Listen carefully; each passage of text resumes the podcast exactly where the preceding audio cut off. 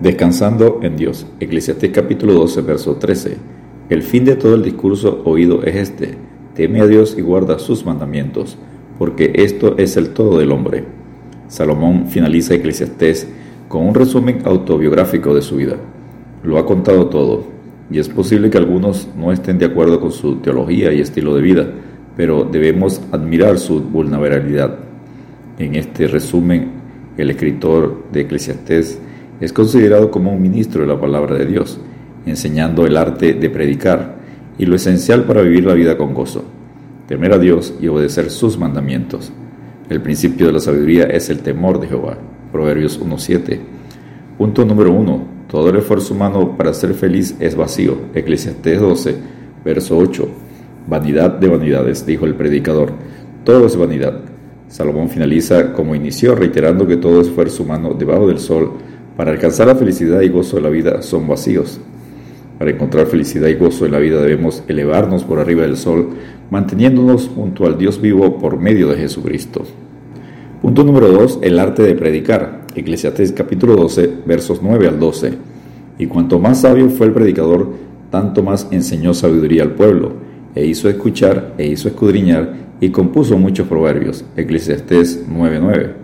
Salomón con su autobiografía es ejemplo que el predicador de la palabra de Dios debe ser sabio y su tarea principal es enseñar sabiduría al pueblo de Dios para hacerlo escuchar y escudriñar. El sermón no debe ser superficial ni con palabras rebuscadas, complejas, sino enseñando con sencillez que capten la atención del auditorio. Procuró el predicador hallar palabras agradables y escribir rectamente palabras de verdad. Eclesiastés 12:10. Sigue enseñando con el ejemplo que el predicador debe buscar palabras agradables, exactas y de sana doctrina para que la gente sea alimentada con el alimento sólido, lo cual requiere una preparación del mensaje. El predicador debe escudriñar diligentemente para encontrar la mejor y sencilla explicación del texto bíblico. Salomón logró usar palabras que no se olvidan, como por ejemplo en Eclesiastés 3, versos 1 al 8, todo tiene su tiempo tiempo para nacer y tiempo para morir. Continuó enseñando el arte de predicar diciendo, las palabras de los sabios son como aguijones y como clavos hincados, son las de los maestros de las congregaciones, dadas por un pastor. Eclesiastés 12:11.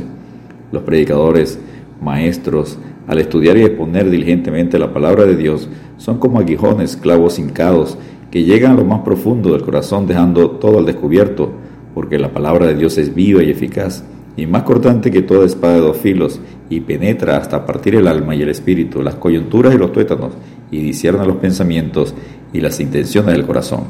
Hebreos 4:12. Salomón sigue enseñando, ahora, hijo mío, a más de esto sea amonestado. No hay fin de hacer muchos libros, y el mucho estudio es fatiga de la carne. Eclesiastés 12:12. Por muchos libros de filosofía humana que leamos, estudiemos, no nos ayudarán a alcanzar la satisfacción, felicidad de la vida y solo producen fatiga de la carne. Por lo cual debemos pasar la mayoría del tiempo alimentándonos con la verdad de la palabra de Dios. Porque el que siembra para su carne, de la carne segará corrupción, mas el que siembra para el espíritu, del espíritu segará vida eterna. Gálatas 6:8. Punto número 3. Consejo final. Teme a Dios y guarda sus mandamientos. Eclesiastés capítulo 12, versos 13 al 14. El fin de todo el discurso oído es este, teme a Dios y guarda sus mandamientos, porque esto es el todo del hombre. Salomón finaliza con dos cosas que debemos escuchar y practicar. La primera es tomar en serio a Dios, tenerlo en la más alta estima, respetarlo y reverenciarlo. ¿Por qué debemos tener temor a Dios? Para que obtengamos la sabiduría divina, la que trae satisfacción, felicidad, gozo para la vida debajo del sol y por la eternidad arriba del sol. Ot apoya a Salomón afirmando, y aquí que el temor del Señor es la sabiduría, y el apartarse del mal la inteligencia. Jot 28, 28. La segunda cosa que debemos hacer es obedecer a Dios, hacer lo que Él dice en su palabra. ¿Por qué debemos obedecer la verdad de Dios? Porque Dios traerá toda obra a juicio, juntamente con toda cosa encubierta, sea buena o sea mala. Eclesiastés 12, 14. Es posible que usted diga, eso no lo creo. Los que creemos y obedecemos a Dios decimos, no importa lo que diga el mundo, nosotros sí lo creemos, por eso vivimos en santidad, apartados del pecado, con temor reverente a Dios y obedeciendo su palabra. El Creador pedirá cuentas al ser humano creado, por lo cual no podemos vivir de manera irresponsable y quedar libres, impunes de culpa. Habrá un juicio final.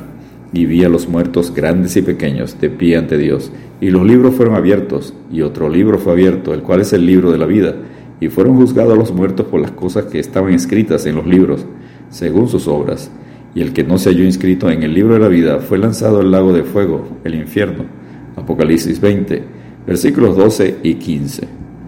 ¿Quiere saber cuál es la manera de vivir la vida con gozo y ser libre del juicio final? ¿Quiere la contraseña, el password? La clave está en una sola palabra, Jesucristo.